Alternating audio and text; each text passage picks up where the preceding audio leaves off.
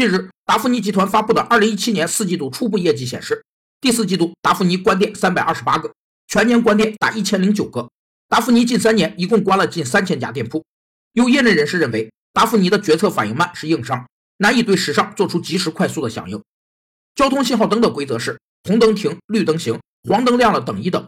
类似的，决策过程中的拖延就被形象地比喻为黄灯效应。决策要及时抓住机遇，不能优柔寡断。否则就可能会错失良机。拖延往往产生于风险型决策，主要出于人们防范挫折的心理需要，属于规避性行为。很多人在进退两难之时，会寻找各种借口拖延问题的解决。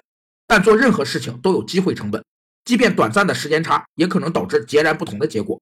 在重大问题上，就可能带来不可估量的损失。据称，巅峰时期的达芙妮市值一度达到一百九十五亿港元，而如今的达芙妮市值却已缩水至八点九一亿港元。